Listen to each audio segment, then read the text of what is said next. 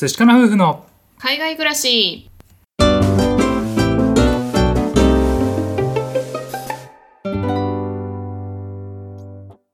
こんにちは。寿司かな夫婦のカンナです。あつしです。このチャンネルでは私たち夫婦のこと海外生活のことについて2人で配信しています。はいいつも聞いてくださってありがとうございます。ありがとうございます今回はですね妊活とか妊娠の話で、えーと、質問をいただきましたのでそれにお答えしていきたいなというふうに思います。はい。はい、まあ、今回テーマとしては子宝に関するジンクスの違いっていうことでお伝えしていきたいんですけれども、うまず質問をいただいたのでその質問をね読ませていただきたいと思います。はい。メッセージいただきましてありがとうございます、えー不妊治療今頑張ってらっしゃるまめさんからはいのお便りでございます。はいいつも配信ありがとうございます。お二人の明るい声でこちらも気持ちが明るくなります。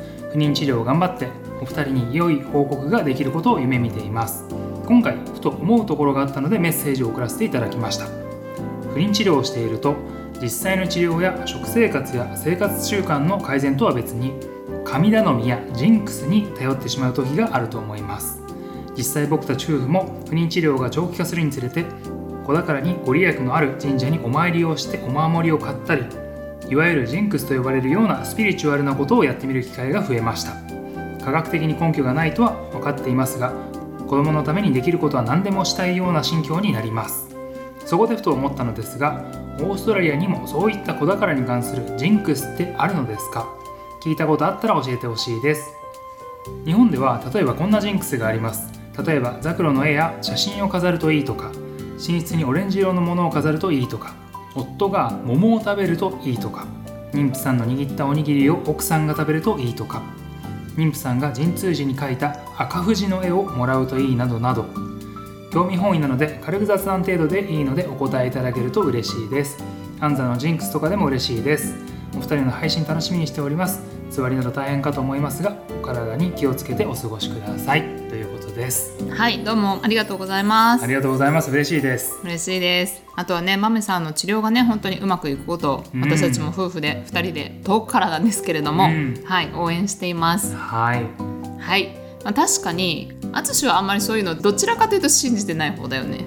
そうだね、まあ、どちらかというとやってもやんなくても同じかなっていうふうに思う方なんだけど、うん。まあでもこれいいよって言われたらあじゃあやってみようかなっていうなんかそういう気持ちになったりもするかな。なるほどね、うん。私は本当にそういう神頼みとかジンクス結構すごい好きで、うん。私たち夫婦もですね妊活5年ほどして、まあ、うん不妊治療も2年ほどして結果あの妊娠することができたんですけれども、うん、まあ、その間にですねもうさまざまなことをね試しました。やったね。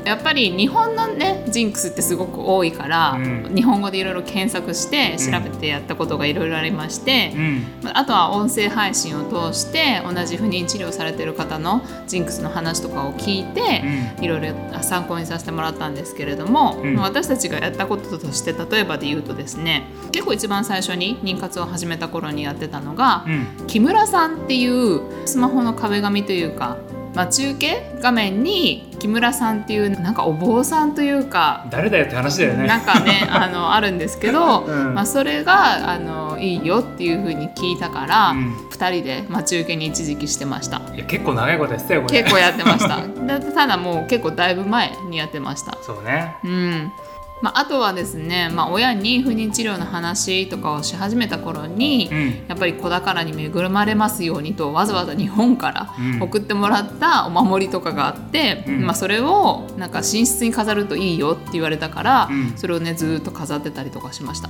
それがさ普通のお守りじゃなくてさなんかお猿のさ、うん。やつでさ立てかけるタイプでさそう。なんでお猿なんだよと思いながら。ちょっとで詳しいあのあれは分かんないんですけどどこの神社とかっていうのは分かんないんですけど、うんまあ、それをねずっと飾ってたりとだかまあ、あとは私が願掛け。もう自分の気持ちの問題なんですけど、願掛けでもうお酒をやめようと。うん。昔はもうお酒結構好きで2人で飲んでたんですけど、うん。そういうのをやって一切飲まなくなったっていうのがこの12年でした。はい。はい、であとはですねこれは不妊治療してる方にあるジンクスだったんですけど卵を取ってまあ、肺移植をする時うん。にあの効くよっていうので1個試してみたのがパイナップルを食べるといいようん。っていうのがあって、まあ、パイナップルだったらオーストラリアでも手に入るので、うん。それをね買って食べたりとかもしました。やってたね。うん、あと日本ではパイナップル以外にもマックのポテトを食べるといいとか、うん。あとは渡りガニのパスタ、うん。すごい限定されてるなと思ったんですけどすごいよね。そう、うん。それも移植の時にいいよって言われてるジンクスうん。があって、まあ、ツイッターとかでもね見かけたんですけどもそういうのもすごくいいよって言ってたのでちょっとやりたかったんですけどすぐに手に入らないものもあったので私はパイナップルを試してみました。うん。はい。まあこういうのを散々やったんですけれどもオーストラリアのジンクスってどうなのかっていうのをねちょっと調べたりとか、うん。まあ、自分の体験だったりとかを雑談でお話しさせていただきたいなというふうに思います。はい。はい、まずジンクスっていう言葉なんですけどうん英語でもジンクスってあってう、んその意味なんですけどやっぱ調べてみるとね逆なんですよね。なんか日本だとジンクスってめっちゃいい意味に取ると思うんだけど、うん調べてみるとそのジンクスっていう意味は bad luck を持ってくるっていう意味が含まれてるらしくてうん確かにジンクスってこっちで使う時に「Don't jinx it」とか「I don't wanna jinx it」とかなんかそういう風に言うんですけどうん自分が言ったことによってそれが実際に起こってしまう悪いことが起こってしまう時に「Don't jinx it」とかってよく言ってて。うんまあ、要はバッドラックの意味が含まれているので、うん日本とは使い方が逆だなっていう風に感じました。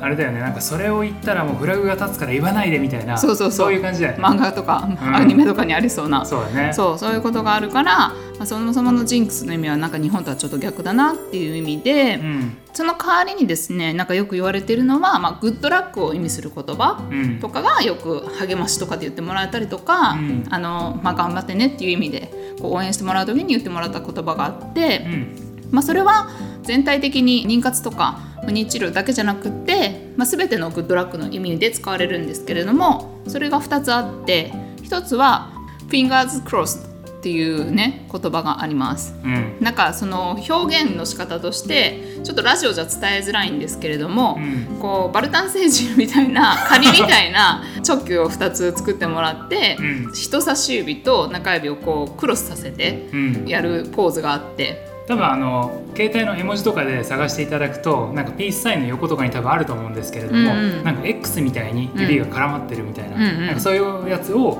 Fingers crossed って言うんですけども、うん。うんそうそれがねグッドラックの意味なんだよね。うん。まあ、あとはタッチウッドっていうなんか言葉もあって、うん。まあ、木に触ってるような表現をしたりとかもするんですけどこれもグッドラックの意味があって、うんまあこの2つよく言われてたかなってグッドラックっていう言葉自体以外で言われてたかなっていうふうに感じます。確かに。まあ、あとはですねその私たちがこう不妊治療妊活してるっていうことを周りにですね結構話してた時にいろいろその不妊治療を体験されてる先輩とか、まあ、上司とかあの同僚とかと話してましたし、うんこう公表することによって私もそうだったっていろいろ教えてもらった方もいらっしゃって、まあ、その方が教えてくれたことでジンクスではないんですけど私たちが参考にしたこともあって、うんまあ、それがですね一つ目は針治療。うん。うん。まあ、日本でも針治療ってしてると思うんですけれども、うん。本当に周りに不妊治療されてた方がもうここすごくいいよみたいな。こ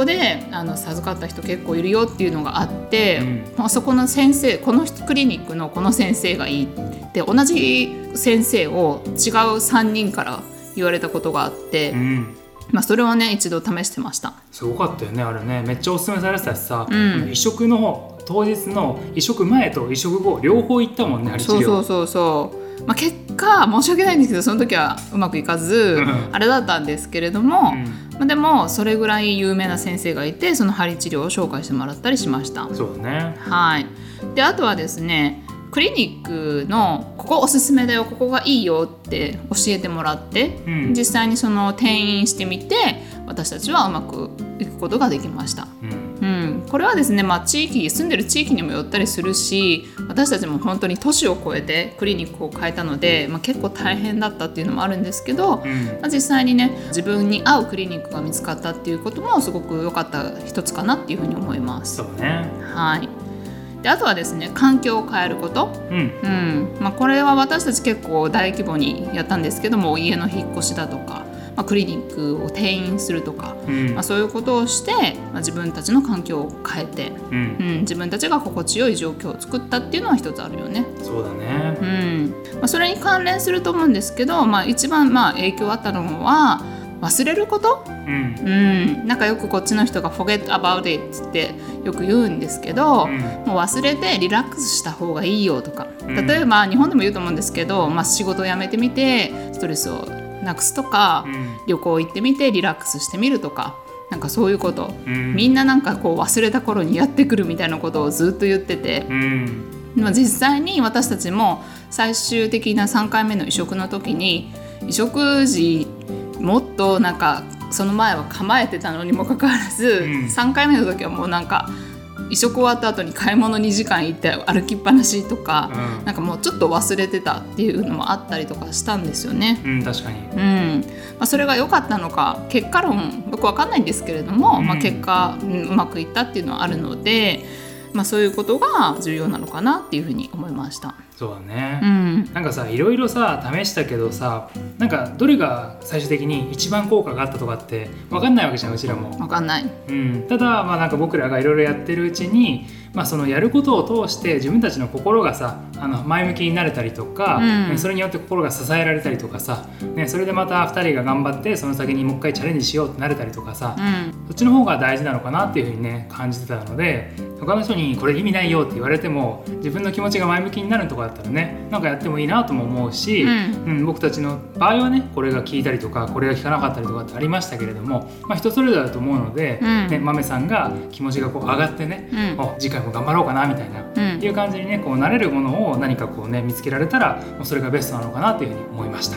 はい。まあ、あとは私自身このストレスが、まあ、結構な原因だったのかなっていうのも思うので、うん。まあ、仕事辞めてから半年以上経ってようやく全てが抜けたのか分かんないんですけど、まあ、うんそういう時に、まあ、授かることもできたので、まあ、ストレスをなるべく減らすとかっていう意味では、まあ、忘れてリラックスするっていうのも一つの意味なのかなっていうふうに思います。そうだねう。んまあ、あとは私の体験ではないんですけれどもあのチャイルドケアで働いてる時に同僚に起こった体験としてですね、まあ、ジンクスとかではないかもしれないんですけど一つお話ししておきたいのが働いてる時にですねある子がですね一人の同僚に対してお腹を刺してですね「Baby in your tummy」ってお腹の中に赤ちゃんいるねっていう話をしてたんですよう。んうん、でその時同僚はあの「いやそういうことじゃなくてこれお腹のお肉なんだよね」っ つって冗談交じりに笑ってたんですけど、うんその時は分かってなかったんですが後日その同僚は妊娠が発覚して実際に子供が生まれたっていうこともありました。面白いうね。ん、